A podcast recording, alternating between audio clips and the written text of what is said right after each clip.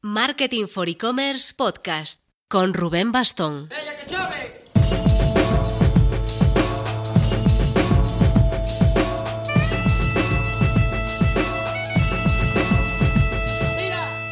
Hola marketers, está candente el mundo de Instagram y está candente la agenda de Marketing for E-Commerce. Mañana martes, si escuchas puntualmente el podcast, así que sale del horno como espero, tenemos un webinar potente. Conoceremos a fondo dos proyectos de éxito de e-commerce B2B, Item Internacional, referente en regalos y decoración, y Roland DG, fabricante de productos de impresión. Ambos setos en Magento, así que aprenderemos sobre el potencial de esta plataforma, además con Santiago Ecoechea de Adobe y Santiago Sánchez de la agencia de desarrollo de eTailers. Os dejo enlace en la descripción. Y ya tenemos agenda completísima para nuestro Next y Payments Online Edition. El jueves 9, acordaos por la mañana, vamos a contar con una charla de Zara de un Business Product Owner de Zara, explicando sus novedades en el ámbito de pagos y omnicanalidad. Y contaremos con casos hablando de su selección de herramientas y retos en internacionalización como PC Componentes, Fitness Digital, Manzaning, Football Emotion. No me enrollo porque hay mucha chicha en esa agenda. Os dejo también más info en la descripción.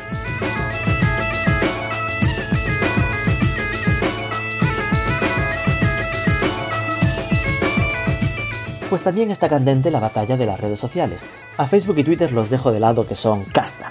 La chicha, ahora mismo, está entre TikTok e Instagram. TikTok sigue creciendo imparable en España. Instagram puso a prueba su función estilo TikTok, Reels, en Brasil a finales del año pasado, pero ya se estaba estancando, no lo movía, pues acaba de meter el acelerador y lo saca a pruebas en Alemania y Francia, seguramente por ser países donde aún puede aplastar a TikTok. En España creo que ya llega tarde. Pero Instagram no solo se mueve con eso, también acaba de anunciar que permitirá a los influencers usar shopping como los e-commerce, algo que empieza a sonar amenaza a 21 Buttons. Por eso, el capítulo de hoy va sobre Instagram a fondo. Y para hablar de Instagram, invitamos a la Social Media Manager de Marketing Paradise, Sheila Martín, porque somos unos enamorados de la comunicación tan chula que ha creado para su agencia en Instagram, donde os invito a seguirles. Así que no me enrollo, vamos a analizar a fondo el state of art de Instagram a 2020. Pero antes... Instagram es vinculación y no hay mayor vinculación con un cliente que la recompra. ¿Y sabes lo que anima a la recompra? Dar las mayores prestaciones en la pasarela de pagos y entre ellas el que pueda pagar cómodamente a plazos. Paga a plazos, compra más veces. Compruébalo con Aplázame en aplázame.com.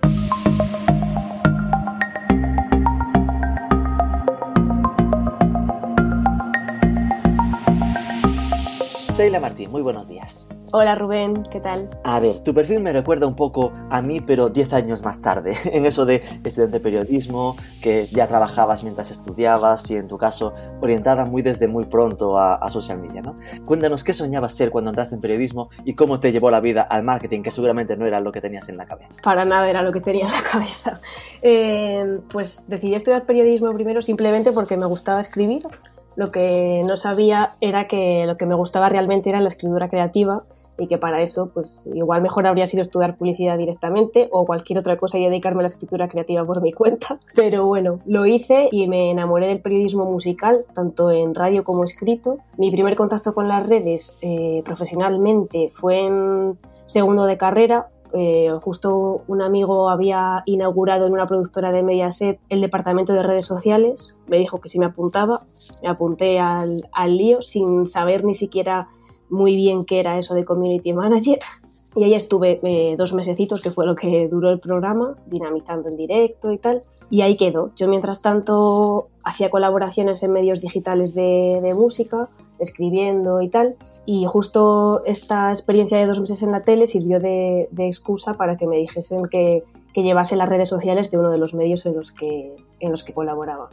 Y, yo me cabré muchísimo porque eh, no me, gustaba nada, no lo entendía.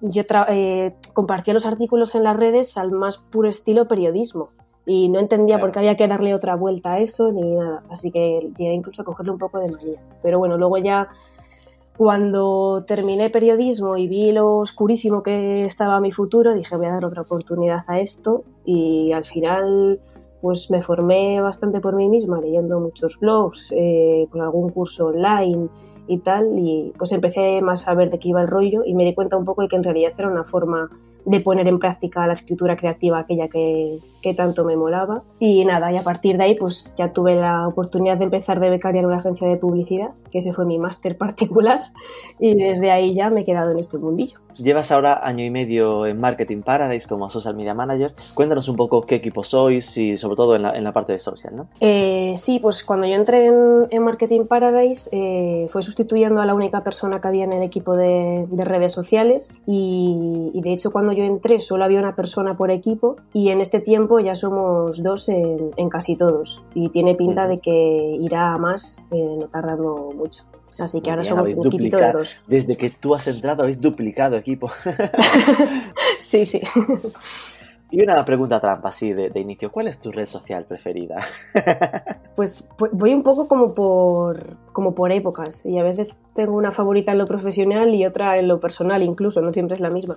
Pero la verdad es que ahora, y, y no es porque, porque lo quiera hilar súper bien con el podcast, pero ahora mismo tanto en lo profesional como en lo personal creo que es Instagram. Bien, bien traído, bien traído. Porque la idea con este programa es poner foco en Instagram. Y, y eso, eh, pensé realmente en ti porque creo que Marketing Paradise está haciendo una comunicación espectacular en Instagram especialmente, es decir, que lo hacéis bien en general en redes, pero eh, la de Instagram me parece muy original y de hecho es algo de lo que presumo por ahí, ¿no? De, poniéndolo como ejemplo. Así que, bueno, a priori cuéntanos un poco, eh, bueno, que la cuenta es arroba marketingparadise, por si no alguien es. la conoce. Cuéntanos a quien no siga aún cuál es esa estrategia que, que usáis en Instagram y cómo llegasteis un poco a ella. Vale, eh, bueno, muchísimas gracias por los piropos, que siempre que te leemos por Twitter o así nos hace muchísima ilusión. Eh, antes de nada, tengo que reconocer que gran parte de, de, de, las cosas buenas que salen en el Instagram de Marketing Paradise desde hace un año y pico, que es cuando nos sentamos a diseñar esta nueva estrategia, y, y en el resto de redes sociales en general, gran parte de, del éxito eh, se consigue por la, por la buena y la continua comunicación que, y revisión y mejora ¿no? que, que, hacemos con Jorge, que es uno de los, de los fundadores de Marketing Paradise, y, y, también con la disposición del resto del equipo siempre a, a proponer cosas, a participar y, bueno, y en definitiva ponerlo muy fácil siempre que, que pueden o que se les pide ayuda. Haciéndole eh, la pelota al jefe, madre mía. También, también. Hablando de Jorge García, por si alguien no lo conoce. Orgulloso cofundador. eh, bueno, hechos los agradecimientos y la pelota, te cuento un poco en qué, en qué consiste nuestra estrategia de Instagram. Aunque diría que, que su principal característica, eh, un poco por esto que te decía de que estamos como en continua comunicación y tal, es que no es una estrategia estática, que es verdad que tiene una base inamovible, obviamente, porque pues era la que, la que se construye todo y está esa parte sólida de, de definir el público, que al final es en, torno a lo, que, a lo que gira todo, pero es verdad que es una estrategia que está en continua revisión y, mejora. Este pilar fundamental que te decía que, que, es el público, pues es un poco eh, en torno al que se construye toda la estrategia de, de Marketing Paradise, en verdad. Eh, está pensada en base a como a tres, cuatro perfiles eh, principales de usuarios que van de mayor a menor probabilidad de convertirse en, nuestros clientes. Esto no quiere decir que le demos mayor peso a los canales en los que buscamos un público con más probabilidades de ser cliente, porque de hecho eh, Instagram se planteó para el grupo más alejado de, que tenga probabilidades de ser cliente y ahora mismo es nuestro principal canal de branding. Eh, con Instagram lo que, lo que queríamos un poco era eh, hablar lo justito de nosotros y de, y de nuestro trabajo y centrarnos en, en hablar de, del sector en general, ¿no? de, de, tal forma que, bueno, pues a través de un contenido como, como muy en, en, códigos de Instagram, eh, así ligerito, entretenido y, y, sobre todo compartible, pues intentar llegar eso, a usuarios que se dedican a este mundillo, desde, desde estudiantes hasta gente que, que, ya trabaja en una agencia y tal, y que, y que, bueno, que sí que pueden recomendarnos en un momento dado y tenernos en su top of mind y tal, pero que que es poco probable que sean fulanito de tal, director de marketing de X ahora mismo. Sí, que no es, no es, la idea de estamos publicando esperando que los directores de marketing de grandes empresas del IBEX 35 nos miren en Instagram. Exacto. Eh, pero, pero, que a pesar de eso está funcionando, ¿no? eso es, eso es. Es verdad que, eso, que al fin, aunque no nos hayamos propuesto que, que, nos entren leads por Instagram, porque para nada era nuestra, nuestra primer, nuestro primer objetivo ni nuestra intención cuando iniciamos la estrategia, eh, pues al final están entrando.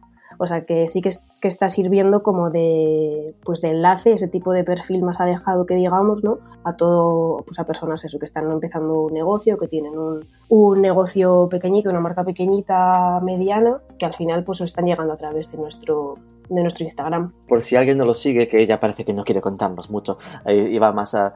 Eh, pero están, estamos pensando, pues lo último que publicaste es, bueno, el, el, aviso de una plantilla descargable de un informe, ¿no? De una informe de redes sociales. Pero recuerdo en Navidad que habéis hecho como el, ¿cómo son las Navidades de un marquetero? O, no sí, así, o cómo tener temas de conversación eh, en la cena de Navidad. Y como que al final es un acercamiento por el humor de temas de, del sector, ¿no? De lo que los profesionales del sector nos sentimos como identificados porque lo hemos vivido, o, o, o, que al final, aunque no lo has vivido, te hace gracia porque es un podría haber pasado, ¿no? Sí, total. Esto combi combinado con a veces explicaciones, y, pero todo además gráficamente siempre muy cuidado, ¿no? Sí, eh, o sea, teniendo súper claro a quién nos queríamos dirigir desde el principio, eh, antes igual teníamos como unos formatos muy concretos y el toque de humor estaba más asociado a los días de y estábamos eh, un poco más cohibidos, digamos, pero poco a poco nos fuimos desmelenando y cada vez más, pues eso, lo que comentas, el reírnos de nosotros, de situaciones que todos hemos vivido alguna vez en este sector,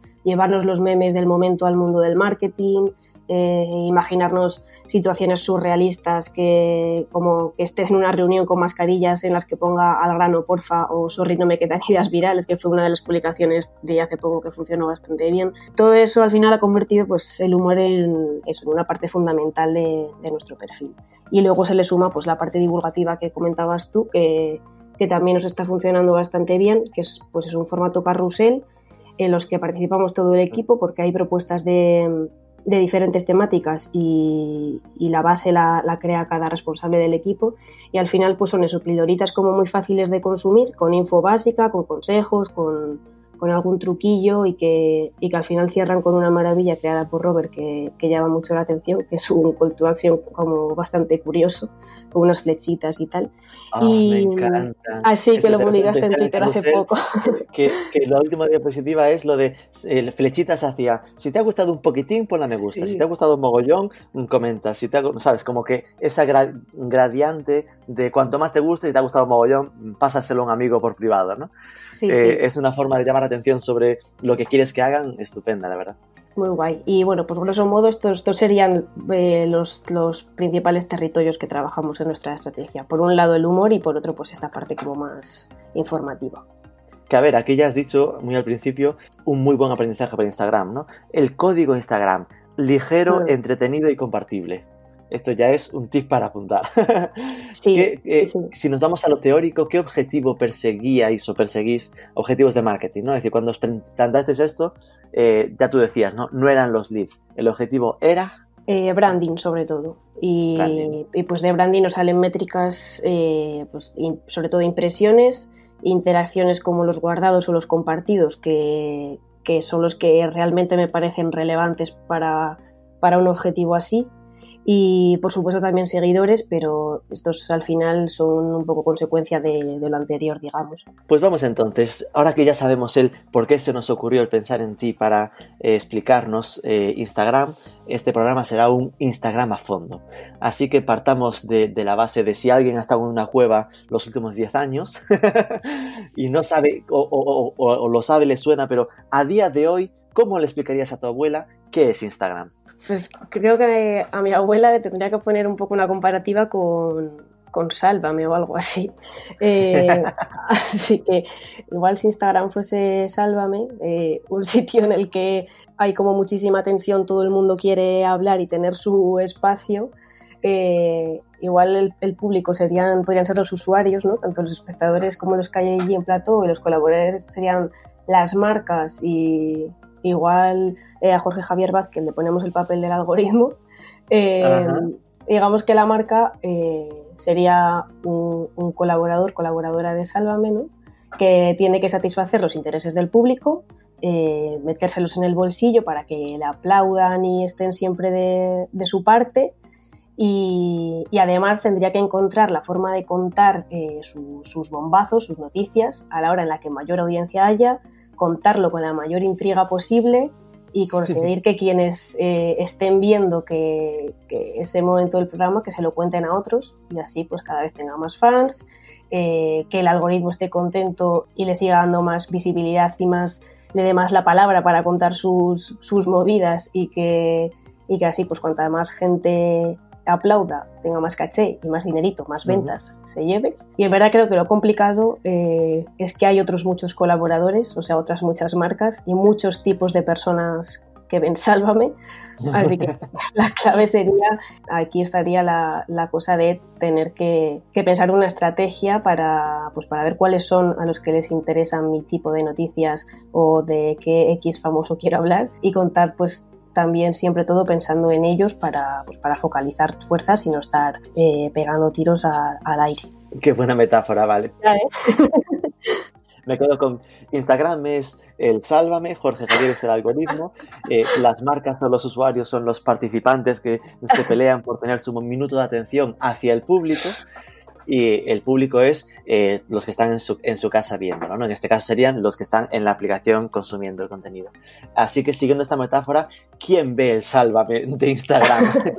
¿Cuáles son los públicos que, ahora mismo están eh, más dentro de esta red? Yo diría que Instagram es eh, la red social de los millennials, entre 25 y 40 años, aunque también es verdad que hay bastante presencia de generación Z, pero estos son también muy de TikTok y yo creo que por eso está un poco como más repartida y además que los millennials como que creo que están en Instagram desde el principio y la generación Z como que lo ha tomado un poco más de, relevo. Y lo que también empiezo a percibir y en algún estudio reciente me lo ha confirmado últimamente es que se ven bastantes perfiles eh, más mayores, como de 40 a 50. Yo lo he venido notando sobre todo mucho en el sector de cosmética y belleza como a, lo mejor es un target al que antes nos dirigíamos eh, dividiendo los más mayores en Facebook y a los más jóvenes en Instagram, creo que en sectores concretos eh, debemos tener en cuenta este, este envejecimiento del canal. Y luego ya pues lo el comportamiento, sí. Lo que está claro es que Facebook se queda para vestir santos, eso es tremendo.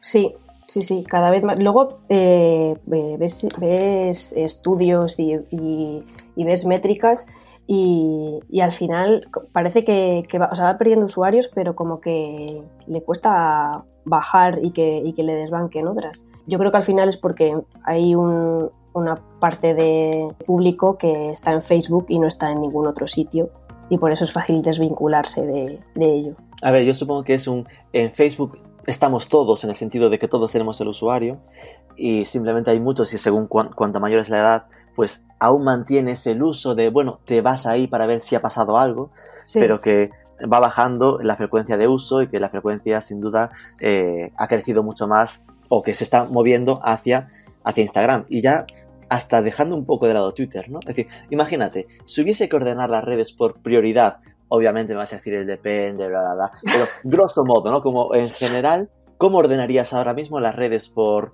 por importantes para, para, estar en tu marca, ¿no? Es que es casi, casi imposible de responder sin un depende. Eh, bueno, ponme un par de dependes.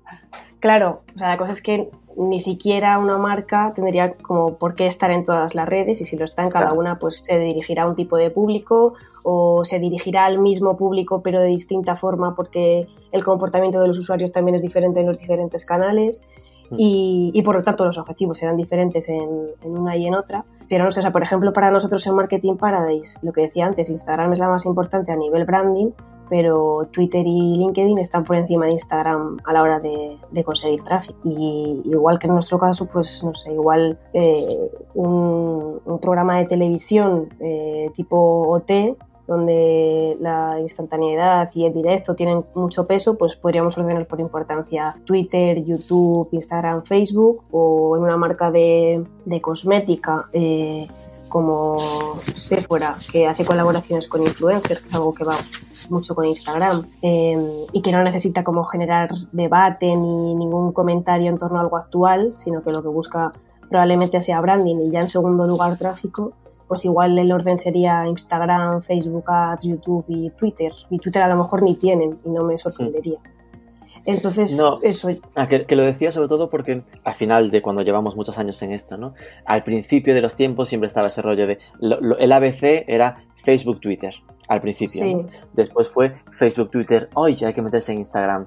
Es que a mí me da la sensación de que ahora mismo Twitter fácilmente puedes prescindir de él, ¿no? Que en muchos casos es Instagram, Facebook, ya más en este Sí. orden, ¿no? De el que, el que vas a arrancar con más ganas será Instagram y oye, el Facebook, porque es cierto que hay, lo- como decías, un público ahí cautivo que si no lo cuidas por, por, por Facebook no lo encuentras. Pero que, que Twitter se quede ya como para campañas en las que pese mucho la información o pese mucho la actualidad o ese, ese tema de doble pantalla que puedes comentar con los rollos televisivos. ¿no? Sí, totalmente. O sea, yo creo que Twitter, eh, es que muy, muy pocas marcas eh, se, me, se me ocurren que, que sea imprescindible que estén en Twitter. Ahí a lo mejor eso es lo que decías, como algo un poco más informativo o programas de directo que tengas que comentar y estar pendiente de la doble pantalla, pero sí, Twitter ha quedado como bastante abajito. Pero bueno, no hemos venido aquí a criticar a Twitter.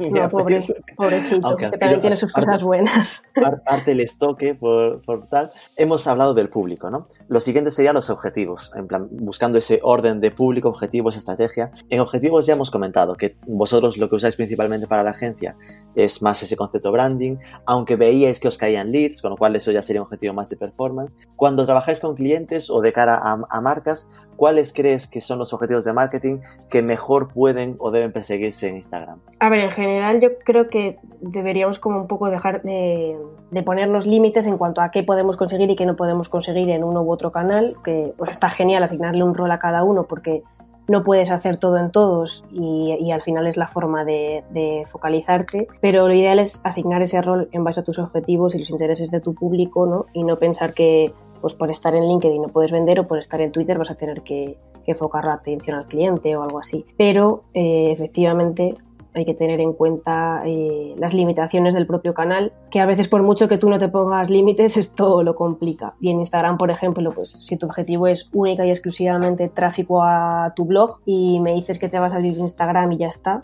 pues te diré que lo tienes complicado por el handicap de, de, Instagram, de no poder poner enlaces a no ser que pagues o que tengas 10.000 seguidores. Complicado, pero no imposible, porque tú a lo mejor me dices que tu público está en Instagram y no está en otro sitio, por lo que sea, y por características de tu marca es imposible estar en otra, bueno, pues ahí igual veríamos ya la forma de, de saltar la barrera del link. Pero para mí, objetivo principal en Instagram es lo que decía branding y, y, desde la llegada de Instagram Shopping para sectores muy concretos como moda o cosmética o incluso arte, si lo trabajas bien, creo que es eh, un muy buen canal para vender. Entonces estaría, curiosamente, branding ventas, ¿no? Parte de arriba del funnel total con branding, parte de abajo directa con, con el, el, Instagram Shopping que, que, ya lleva tiempo trabajando para sectores mucho más de e-commerce o, sí. o, verticales más concretos.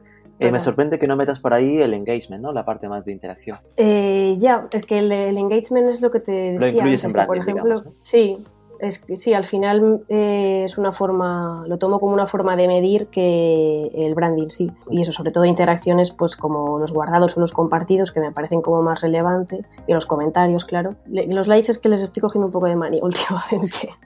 ¿Por qué? Porque es como, me di cuenta que cada vez más, y lo hago yo misma cuando utilizo Instagram, eh, al final lo repartes un poco por inercia y como que, no sé, creo que no se dan realmente porque te guste la foto muchas veces. Entonces prefiero valorar, pues comentarios o compartidos o guardados que, que me parecen lo más. Porque hay, por ejemplo, porque esto, claro, ya es meterse un poco en el detalle de cómo medir eh, el engagement, ¿no? Pero hay, hay, empresas que lo que hacen es ponderar los tipos Sí. de interacción. ¿Vosotros los medís todos en plano, en plan los sumamos y punto? ¿O le, le ponéis como el comentario vale, es decir, el me gusta vale uno, comentario vale dos y compartido vale tres, por ejemplo? Lo, lo estamos midiendo todo igual, eh, pero es verdad que nos estamos planteando cambiar esa parte del informe por lo que te decía de los likes y ponderar con mayor puntuación eh, comentarios eh, enviados y guardados porque es verdad que, creo que no tienen el mismo valor para nada. Bueno, bajemos un poco a la arena entonces. Ya hemos pensado en los públicos que están por ahí, que básicamente es millennials, que sin duda también es ganador en la parte de jóvenes, pero ahí ya has mencionado a TikTok como nueva tendencia, que está ampliando hacia mayores y dejando un poco temblando a, Facebook, aunque no le importe demasiado porque todo es del mismo ecosistema del señor Mark Zuckerberg. a nivel de objetivos, branding y si es más orientado a e-commerce y tal, eh, la parte de ventas por Instagram Shopping, ¿vale? Imaginemos, somos una marca, nos ponemos a publicar ¿Qué frecuencia de actualización crees que es la recomendable a día de hoy? A yo creo que va a depender un poco de contar eh, lo que, cuánto tengas que contar y de cómo de bueno sea. Si tienes contenido de calidad para publicar cinco veces a la semana, pues ok, publica cinco. Pero si tienes para tres, eh, déjalo en tres porque siempre digo que mejor calidad que, cantidad. Pero sí que a lo mejor por debajo de tres publicaciones en el feed, eh, a mí me parece que, que, igual corremos peligro de pasar un poco desapercibido. Y en stories, pues igual, mínimo tres pero aquí sí que intentaría que fuese algo prácticamente diario y combinar feed con, con stories, por supuesto. Bueno, al final, al ser un contenido más instantáneo que que se consume un poco como haciendo zapping y tal. Creo que se pueden hacer pildoritas del contenido del feed o hacer contenido espontáneo del día a día y tal, que te puede dar fácilmente para rellenar cinco días a la semana y, asegurarte de estar siempre presente. Vale, aquí, por si alguien se nos pierde porque realmente sean de los de Facebook y solo estar cautivos en Facebook, en Instagram están los dos modos de navegación, ¿no? El feed de noticias, que es la navegación vertical, para entendernos, donde son las fotos estables o estáticas o perdurables y la navegación horizontal, que son las stories, que es ese contenido a priori efímero que desaparece a las 24 horas y que, y que es más para ese consumo del momento, ¿no? Sí. Eh, por eso hablabas de feed stories. Entonces, diríamos que no menos de tres a la semana, que con menos de tres a la semana es como ya pasa, en plan de no estás existiendo en la red. Y a priori, como el por defecto, uno, uno al día, ¿no? Uno al día, de lunes a viernes o lo que sea, a poder ser en ambas. Es decir, dos al día, una para feed y otra para stories, ¿no? Sí. Y, y aquí, por ejemplo, eh, porque Claro, yo recuerdo en mis tiempos mozos, cuando estaba un poco más encima de las campañas y tal, recuerdo que Instagram era un canal que aceptaba mucha más eh, comida, ¿no? Es decir, que eh, digamos que cuando ya en Facebook estábamos en ese punto de mejor uno al día como mucho porque el algoritmo te penaliza, había cuentas que cuando estabas, imagínate, recuerdo una que era de moda femenina, de boda, moda para bodas, rollo de trajes y tal. Si le ponías cuatro al día, es decir, cuanto más le dieses de comer, además teníamos material de calidad y tal, más, más crecía, ¿sabes? Es decir, hay un umbral a partir del cual dices, uff, mejor del uno no te pases, o realmente ese punto de si hay contenido puedes darle brasa. Yo era muy del uno no te pases, pero últimamente eh, estoy viendo muchas cuentas que se publican dos veces al día incluso en Instagram y, al final lo que dices es contenido de calidad y a nadie le molesta. Al final el Instagram entra mucho a, entretenerte o a informarte. Si el contenido cumple esa función, creo que, no molesta a nadie.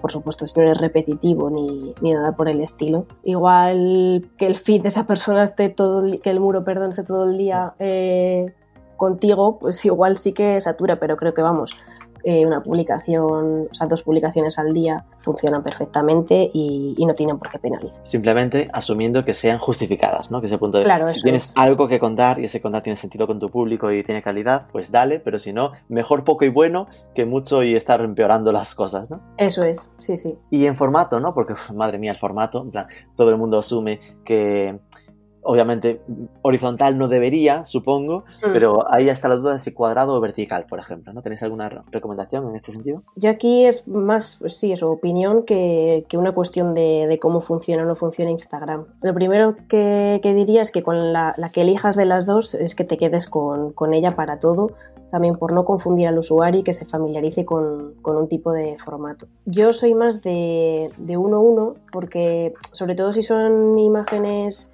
eh, que llevan texto o algún recurso gráfico, pues igual luego en el, en el muro se pueden cortar y, queda raro si alguien quiere buscar algo concreto desde el propio perfil y, ha quedado cortado y tal. Pero mm, es verdad que, el vertical ocupa más la pantalla y hay quien dice que llama más la atención y tal. A mí este formato no me molestaría, por ejemplo, en, eh, no sé, en un perfil en el que sean todo fotografías de paisajes, por ejemplo, y que no importe mucho que se corte arriba y abajo, tal. Y si lo utilizas siempre, pues, pues tener en cuenta que luego en, cuando se vea en tu, en tu feed, eh, la parte de arriba y abajo se va, se va a cortar. Y si horizontal es la que, la que creo que, que no utilizaría por eso, porque además en Instagram pasará muy desapercibida porque es una, una red social muy visual. Sí, ocupa menos y y eso, además, hay elementos que se te pueden quedar como muy pequeñitos y que, y que corras el, el, riesgo de que se corte y tal, y, bueno, y quede descontextualizado y tal. ¿Cuadrado uno a uno también en las stories? Eh, no, stories siempre vertical. La única justificación que me parece para que haya uno a uno en un story es... Es la vagancia de no tener que convertir el del feed para... Para la eso story. Es. Eso es, que compartas el del feed en el story y ya está. Pero nada, eh, adáptalo siempre que puedas porque o sea, me, creo que estamos mucho, muy acostumbrados ya a consumir en vertical. Eh, creo que la información se lee muchísimo mejor. Mm, no, no, se me ocurre ningún motivo para, para, no adaptar a vertical en Stories. Tengo una pregunta, la siguiente, que es la de espontaneidad contra postureo. Y esto viene a, al hilo de, sabes, cada red tiene un poco sus tendencias y sus caminos. ¿no? Es decir, cuando se hablaba de, cuando apareció Twitter, era el puro instantáneo. Y cuando vino Instagram, como era todo ese rollo de los efectos, cualquier foto te la convertía en guay, ergo hacer postureo, a través de los efectos, ¿no? Y entonces había mucho postureo, pero de repente vino, vinieron las stories, que venía del, del Snapchat, que era pura espontaneidad. Pero al final, esa espontaneidad tengo la sensación de que se acabó convirtiendo de nuevo en postureo en Instagram, ¿no? Entonces, sí. ¿cómo, ¿cómo, ves esta tendencia de, eh, a pesar de ser efímero, igual tiene que ser postureo o se puede, o se acepta la espontaneidad en Instagram? Yo soy pro espontaneidad siempre, aunque creo que, okay. que, igual en las marcas no tiene por qué ser espontaneidad o postureo, sino que puede haber como muchos grises en medio que dependerán de, pues, de sus valores o del tono que se adopte.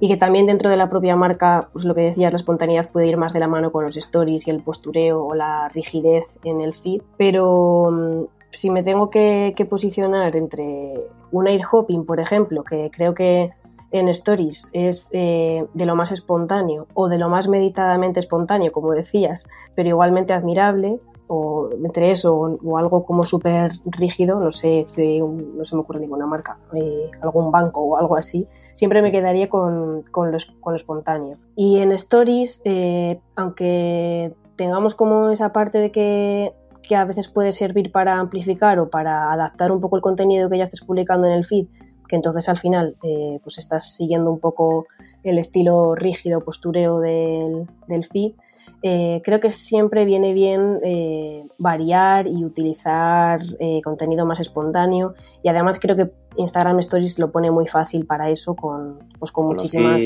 sí, herramientas que tiene, el sigilo de la pregunta, encuestas, tal creo que lo pone bastante en bandeja como para que nos, nos limitemos solo a compartir el, el, contenido del feed y a quedarnos al final en, pues eso, un contenido más rígido. Con lo cual, en, en conclusión sería, si hay que repartir postureo para el feed y espontaneidad para las stories, ¿no? A ser posible, sí. Eh, esto, claro, lo que hace es, siempre, ¿no? Recuerdo que para cualquier marca Instagram, supongo que solo superado ahora por TikTok, era de los lugares en los que más difícil les era entrar, ¿no? En general, ¿no? Porque, vale, en, en, en Facebook o en Twitter siempre podías poner X como un enlace y más o menos librabas, pero en Instagram a fuerza lo que pesaba era la imagen. Entonces hay muchas marcas que siempre han sentido como que les costaba más. Eh, ¿Hay forma de paliar ese problema o qué recomendaciones les soléis dar a esas marcas que sienten que puedan ser menos visuales? A ver, yo creo que primero tenemos que pensar lo que decía un poco antes, ¿no? que antes que, que, el tráfico, Instagram nos va a dar otras muchas cosas que tendremos que valorar con otras métricas que no son clics. Y, y aún así, si tu público está en Instagram y lo que te atormenta es que no sabes cómo estar, eh, por, porque crees que tienes limitaciones en, en lo visual, te diría que que pienses que, que, sí, que Instagram es visual, pero lo más importante no es cómo de bonito sea lo que publiques, sino cómo lo cuentas y, y cómo de, de, útil o de entretenido resulta. Que yo al final cada vez me he ido encontrando cuentas de Instagram en las que el diseño es pasable, nada súper producido ni súper precioso, pero el contenido es bueno y, y engancha.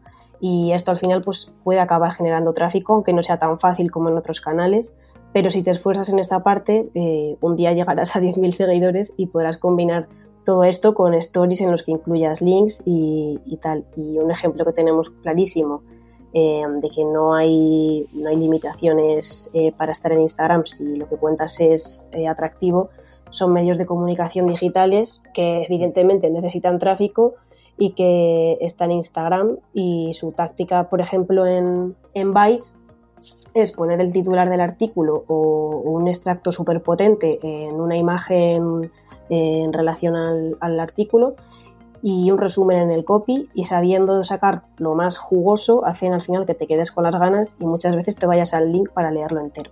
Entonces yo creo que es un poco pues, buscar la forma de contarlo y, ser creativos para, pues eso, para enganchar y, y al final un día eh, el sueño de, de toda persona que esté en Instagram llegar a los 10.000 para poner el enlace.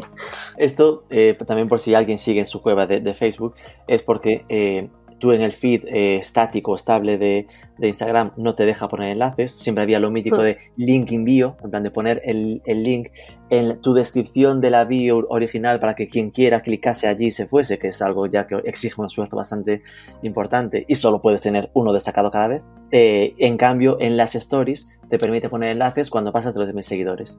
Esto siendo Eso así, es. por ejemplo, eh, ¿habéis llegado a plantearos el eh, decir, mira, metamos publicidad para llegar a los 10.000 y así al menos a partir de los 10.000 ya tenemos el objetivo tráfico para trabajar? No, porque mmm, creo que al final tienes que, que, contar muchas otras cosas y que si entras como eh, a machete intentando buscar los seguidores y te, te obsesionas con, con, los seguidores, eh, te estás perdiendo otras muchas cosas. Entonces, mmm, lo que, lo que hacemos es eso, como cuidar un poco la parte de, del contenido del día a día eh, y, y, el, y, el, intentar llegar al usuario con, con otros valores ¿no? y otro tipo de, de, contenido que no sea tan, tan directo. Eh, también para asegurarte que los seguidores que estás recibiendo son seguidores de calidad y que no llegan a ti por una una publicación concreta. Entonces intentamos eso, trabajar como un poco la parte orgánica sobre todo y el ongoing, eh, hacer eh, promociones puntuales tanto para tráfico como para eh, incrementar seguidores indirectamente, porque lo que solemos hacer es eh, promocionar un contenido que ya nos ha funcionado muy bien en orgánico y, mandarles a nuestro perfil que indirectamente sería un poco el, incremento de seguidores, pero no nos obsesionamos, nos con esa parte de llegar a los 10.000. No, lo digo porque hasta esto es a nivel eh, ya casi gris oscuro seguramente, pero imagínate, vosotros tenéis 3.000 seguidores. Esos 3.000 os aman porque lleváis tiempo trabajando el contenido o lo que sea. Imagínate que compráis al peso, o, o vale, bien segmentados o lo que sea, pero para llegar a los 10.000. Seguramente hay 7.000 de baja calidad, pero igualmente hmm a los 3.000 buenos, de repente podéis darle un servicio mucho más completo con las stories. Sí, eh, es verdad. También, o sea, también se, se, les intenta cubrir una parte también con eh, promoción, y a lo mejor solo de stories que te llevan pues eso, a, un, a un sitio concreto de la, de la web y, y tal. Eh, y sí, evidentemente acompañar el, el contenido que ya tengas eh, preparado con, con, algún anuncio eh, y ponérselo fácil a, a, los que ya tienen, que están ahí al pie del cañón siguiéndote a pesar de que no tengas enlaces y que les hagas irse a la bio, eh, sí, eh, evidentemente es, siempre viene bien pues eso, reforzar un poco em, el contenido orgánico con, con, anuncios que vayan pues a, a seguidores y que, y que lo tengan fácil para, para, ir a la web. Y esto que hablábamos de que igual en el reparto eh, postureo efímero, postureo espontaneidad, la espontaneidad importaba más en, en, las stories, entiendo que para una agencia, ¿no? como en vuestro caso, transmitir espontaneidad para los clientes, ¿no? Sin estar en su casa y tal, es como más complicado, ¿no? ¿Esto cómo, cómo lo resolvéis? Eh, sí, es verdad que, mm, que de hecho es un tema que abordamos a menudo porque queremos explotarlo más pero no queremos caer en, en el, el, tupper que se ha traído este o estos dos que vienen vestidos iguales. Queríamos como evitar un poco eso. Entonces ahora el contenido que hacemos en Stories va mucho relacionado con el podcast, que ofrecemos en exclusiva a lo mejor píldoras de cuando lo estamos grabando, los metemos con el móvil directamente en la sala y tal. Eh, también hemos hecho cómo sería un día en la oficina, en plan con cada uno de nosotros, o hitos importantes, por ejemplo, cuando llegamos o pasamos eh, los mil seguidores, que, nos encanta un poco, eh, pues eso, pasar un rato divertido y, salir un poco de la, de la rutina y luego también muchas veces lo utilizamos como amplificador del contenido del feed, como, como comentaba antes. Y, y, algo que hemos empezado a hacer el mes pasado pues son recomendaciones de otras cuentas, eh, en la que cada uno eligió una persona de Instagram y con quién se tomaría una caña. Eh, y también nos sirvió un poco pues para, para mimar esa parte de, de, Stories. Y dentro de Stories lo que pasa es que las opciones son brutales, ¿no? Cada vez son más lo, los formatos que, que, se aceptan. Cuenta un poco cuáles son los, los tipos de Stories principales que existen o los que más uséis tenemos como dentro del propio, de los propios eh, stories las funcionalidades que nos ofrece Instagram eh, son inmensas. Tenemos o el sticker de preguntas, o las encuestas, o el test, o música. Eh, yo las que me apoyo mucho son el sticker de preguntas y las encuestas, porque em, al final creo que, que, son las que más implican al usuario con el contenido, pero sobre todo intento que estas mismas eh, sean un poco más creativas aún, poniendo un poco de nuestra parte y estirando un poco más eh, la propia funcionalidad. Eh, por ejemplo, el sticker de pregunta está muy bien para resolver dudas y, recibir propuestas, pero siempre podemos ir un paso más allá. Eh, antes comentaba la publicación esta que hicimos de, las mascarillas para la vuelta a las reuniones o la que hicimos eh, de los cartones reivindicando. Esa misma publicación la pasamos a Stories e introdujimos el, sticker de pregunta para que los usuarios nos diesen su propuesta y al final íbamos todos con una foto nuestra eh, incluyendo la respuesta del usuario en nuestra mascarilla o en nuestro cartón, que al final estás haciendo un poco formar parte de tu contenido. Entonces eso es un poco aprovechar eh, todo lo que nos ofrece Instagram, pero darle una vuelta también porque puedes estirar mucho más de eso. ¿Qué herramientas usáis alrededor del ecosistema Instagram? ¿no? Porque hay muchas pues de edición de fotos, incluso en su momento había muchos problemas para lo que era la publicación o programación de contenidos, después apareció que Hootsuite ya lo lanzaba, ahora ya se pueden programar directamente desde Facebook. ¿Qué ecosistema de herramientas tenéis alrededor de esta red social? Eh, para la parte de edición, eh, el 99% de las veces pasa directamente por el departamento de diseño y ellos se encargan de, montar todo. Así que Photoshop. Eh, exacto.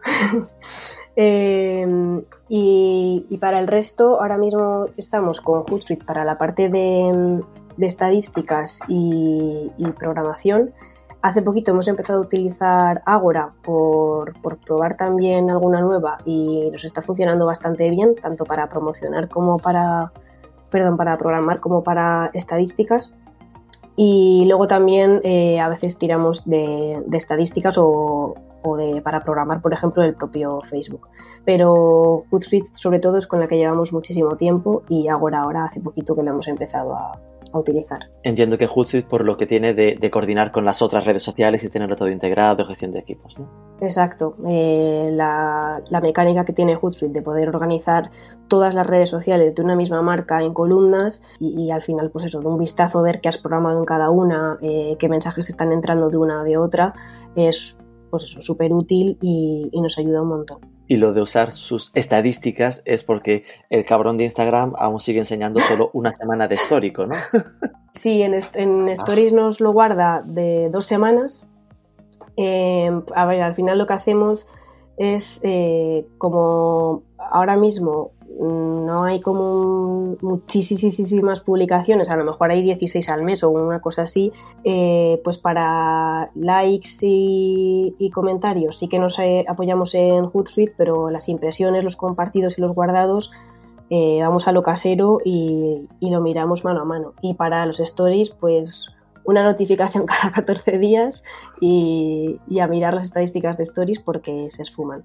Pero sí que hay herramientas como eh, Social Bakers que en algún momento en el pasado la utilicé que creo que sí que, que sí que las mantienen pero son muy tochas. Ya, bueno, nos quedan dos mm, funcionalidades grandes de Instagram que aún no hemos comentado mucho, ¿no? Una ya la hemos mencionado, que es Instagram Shopping. Esto, eh, ¿Tenéis algún cliente con el que lo estáis usando? Bueno, Instagram Shopping, por si alguien lo sabe, es la opción que te da de etiquetar productos si eres un e-commerce y que directamente eh, vaya a la ficha de ese producto en tu e-commerce, pero sin salirse de Instagram y que pueda consolidar una compra sin salirse de ese ecosistema Instagram. ¿Qué tal, qué tal os está funcionando? Eh, hemos empezado a utilizarlo hace relativamente poco y muy bien. O sea, yo desde la parte de, de social media eh, que piensa en ponérselo fácil al usuario, eh, estoy encantada porque lo puedes, o sea, puedes etiquetar los productos tanto en las publicaciones del feed como etiquetarlos en, los propios stories que vayan con el enlace directo y tal. Em, y me parece que, es una forma de ponérselo muy muy fácil al usuario en el, en el, objetivo ventas. Y eso además es como muy, muy visual la parte que tiene del shopping, que es al final como un catálogo de, de cualquier e-commerce.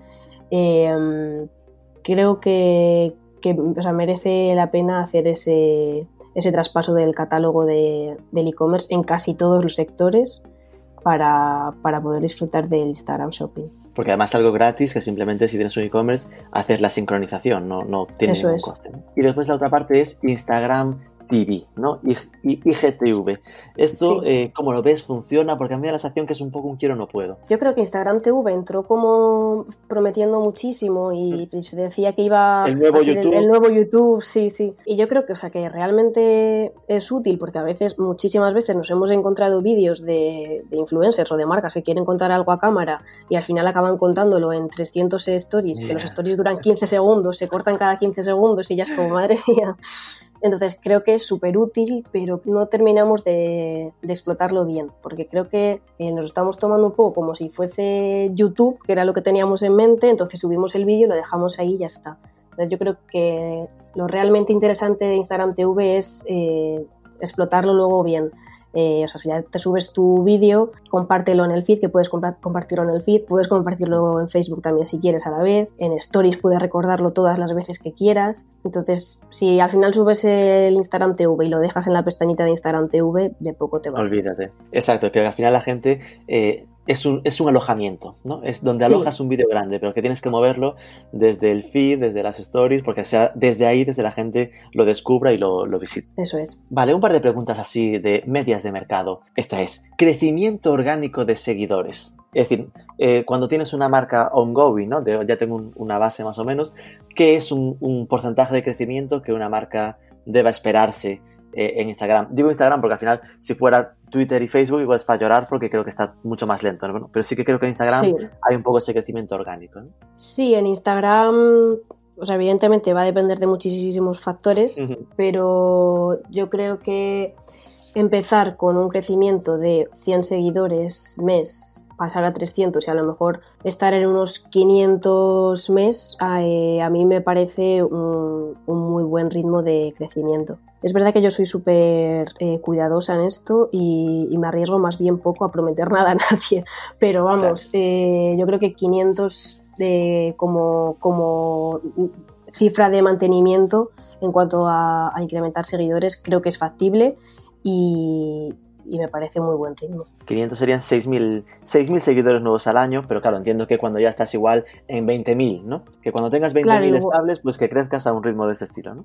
Sí, o por ejemplo en, nuestro caso de Marketing Paradise estamos teniendo meses de que, que lo superamos.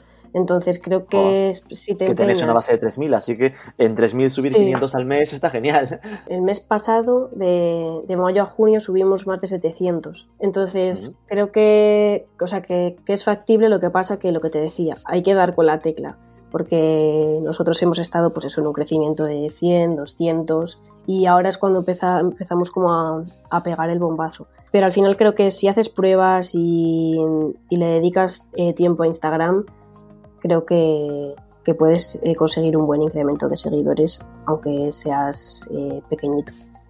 Y la otra sería el engagement, ¿no? ¿Cuál es el engagement medio? Lo típico de cuántos eh, me gustas, compartidos, comentarios debería esperarme tener para pensar que esté saludable mi, mi, marca. Yo el engagement global alrededor del 2%, eh, me parece bastante aceptable. Muy bien, ahí sumando ya los, los las tres tipos, ¿no? El me gusta, comentar y compartir. Ok.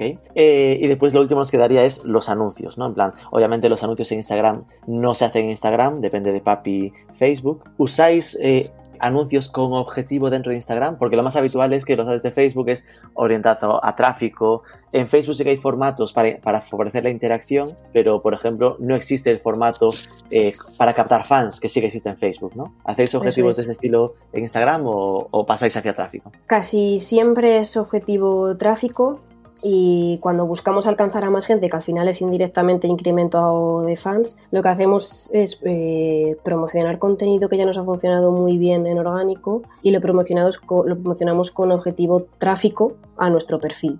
Y nos, suele funcionar guay, pero al final es objetivo tráfico. Es decir, que el, formato de anuncio es objetivo tráfico, solo que la página de destino es el propio portada de perfil, para que le den al gusta. sí. Bueno, pues van las tres de gurusismo hacia el futuro ahora. Así que ponte en modo bola de cristal. La primera sería, como esto va centrado en Instagram, ¿hacia dónde crees que va Instagram? ¿no? Yo lo veo dos vías, ¿no? Y por ahí te pregunto. Una sería, me sorprende siempre, yo no sé si conoces 21 Buttons, sí. pues que el, shopping evoluciona hacia esto, ¿no? Que, que no esté dependiente solo de un e-commerce, sino que puedas meter los, los clics de, bueno, los productos de cualquier e-commerce. Y la otra sería que intente fusilar a TikTok. No sé un poco por dónde tú crees que va a, a caminar. Yo vería las dos bastante factibles o incluso que, que intente ir a por las dos a la vez, hacer un mix, porque no sería la primera vez que Instagram eh, se inspira mucho en, en, otras redes sociales. Se inspira. Em, Eh, yo creo que está más cerca ahora mismo de, 21 Buttons que de TikTok, porque creo que TikTok, eh, pues a nivel funcionalidades que ofrece y, lo acostumbrados que están ya los usuarios que llevan mucho tiempo en TikTok, eh, creo que está muy evolucionado y que Instagram igual va un poco tarde como para intentar igualar o adelantar a TikTok. O sea que ahora mismo yo creo que está más cerca de, de 21 Buttons y y lo veo en un futuro bastante cercano. Y ya me la dejas votando. ¿Cómo ves el fenómeno TikTok? que en el estudio de redes sociales que se publicó la semana pasada, ¿no? el, el de IAB, eh, quedaba muy retratado, que al final era como la revolución de este año, ¿no? ¿Cómo crees que puede afectar a este ecosistema de redes sociales? Em, yo creo que, em, o sea, evidentemente eh, este año ha sido un punto de inflexión para que muchísimas marcas se, se den cuenta del potencial que había en TikTok y que la cuarentena ha sido un, un momentazo en el que pues eso, muchísimos influencers y tal se han pasado a TikTok, entonces ahora ya las marcas de verdad eh, les está apeteciendo irse, pero aún así eh, creo que a, nivel marca, sobre todo más marcas más medianas y tal, creo que aún les va a costar un tiempo eh, entrar en TikTok porque ese miedo que decíamos antes que tenían para para entrar en Instagram eh, por los, las limitaciones visuales y demás. Sí, creo que, que lo, lo, tienen también para entrar en TikTok y, creo que se les va, les va a costar un poco entrar. Pero vamos, yo estoy deseando que, que, entrar ya con, con algún cliente a, a, TikTok y probar. Es que a mí me parece esto, ¿no? Es como de otro esfuerzo más, ¿no? Si ya costaba en Instagram porque hay que meter imagen, ahora ponta a meter vídeo. Porque al final es lo que al final frenaba siempre un poco la universalización de YouTube para las marcas como canal y no como repositorio, ¿no? Que crees contenido habitual y TikTok va de esto, ¿no? De además más espontaneidad, más, más día a día de la marca. Eh, para quien no se haya metido aún en Instagram, va a ser un, triple salto mortal, ¿no? Es decir, que Instagram en eso es como un paso intermedio. Y ojo con no entrar en TikTok repitiendo Instagram porque es equivocarse en el código del medio, ¿no? 100%, o sea, y en cualquier red social que entres, entra pensando en, el código de ese canal porque si no al final, o sea, el usuario está en, ese canal sabiendo lo que quiere consumir y es complicado eh, que, te acepte otro, otro formato de, otro canal. Y, y sí, o sea, al final tendremos que hacer el esfuerzo de saltar a TikTok pero es que creo que nos espera una recompensa muy muy grande viendo el, nivel de implicación del usuario en, TikTok. Creo que, puede dar mucho juego. ¿Y cómo imaginas el ecosistema del social media dentro de, no sé, tres años? Ahora sí que es pura bola de cristal. ¿Cómo estaremos en ese juego de cada red social? ¿Cómo estará cada red social de aquí a 2023? Eh, yo creo que Instagram cada vez va a ir más a lo que comentábamos antes, eh, un rollo 21 Battles eh, y seguro, seguro Instagram Shopping tendrá muchísimo más peso que, que tiene ahora en, muchísimos sectores. Em, aún así no creo que se pierda como la parte social que tiene ahora, por lo menos en tres años. No creo y espero que no, porque soy bastante fan. Em, Facebook sí que creo que ya se va a quedar como, como una plataforma de, anuncios prácticamente para, para, todos los usuarios y a lo mejor pues eh, el orgánico tiene que ser un poco replicar Instagram por no dedicarle mucho esfuerzo a Facebook en casi todos los casos y por atender como esa parte que decíamos antes que está en Facebook eh, y no está en otro sitio. Pero creo que va más hacia plataforma de anuncios. Eh, Twitter no sé, me, tiene desconcertada porque es verdad como que siempre amenaza con que se va, se va, se va, pero es que al final tiene, hay mucho jugo ahí. Entonces, yo creo que cada vez más es verdad que, vamos a ir a, Twitter a un, uso más de personal y igual no, hay tantas marcas, para las marcas sí que se queda fuera, pero creo que, que le queda tirada a Twitter por lo menos para a nivel usuario.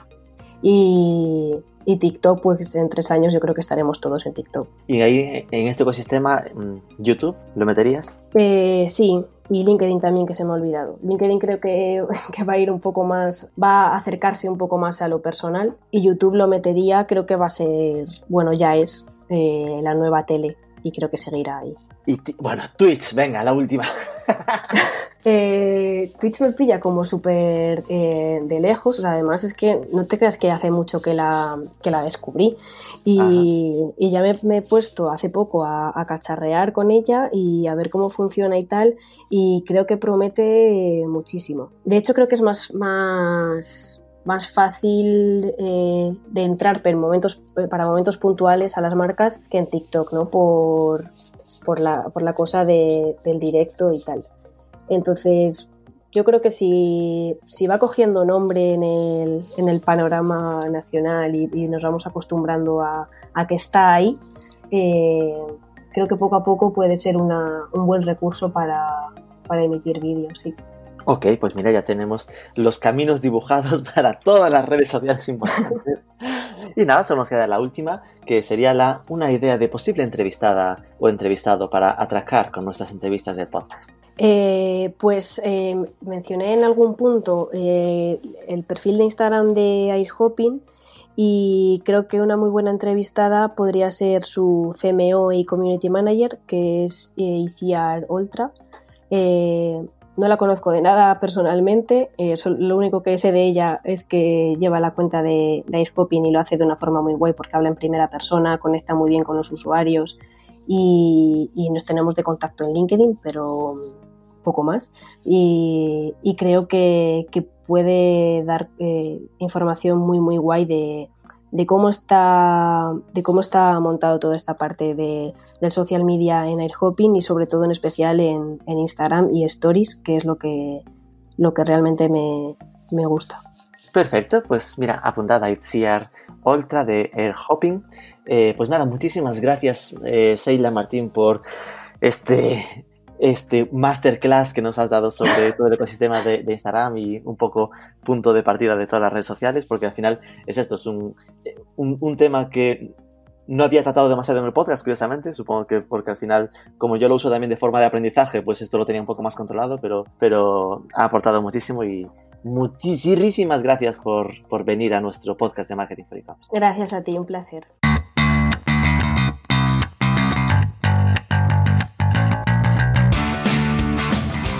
Pues ya nos llevamos yo creo que unos buenos tips para aplicar en Instagram. Contenido ligero, entretenido y compartible. Frecuencia de actualización, formatos, herramientas, medidas decentes de interacción y crecimiento orgánico. Era raro que de entre más de 60 programas hubiésemos hablado tan poco de medios sociales. Espero que os haya gustado. Si ha sido así y queréis más programas como este, dejadnos un like, un comentario, compartidlo en redes, sobre todo suscribíos que es gratis y nos escuchamos el próximo lunes.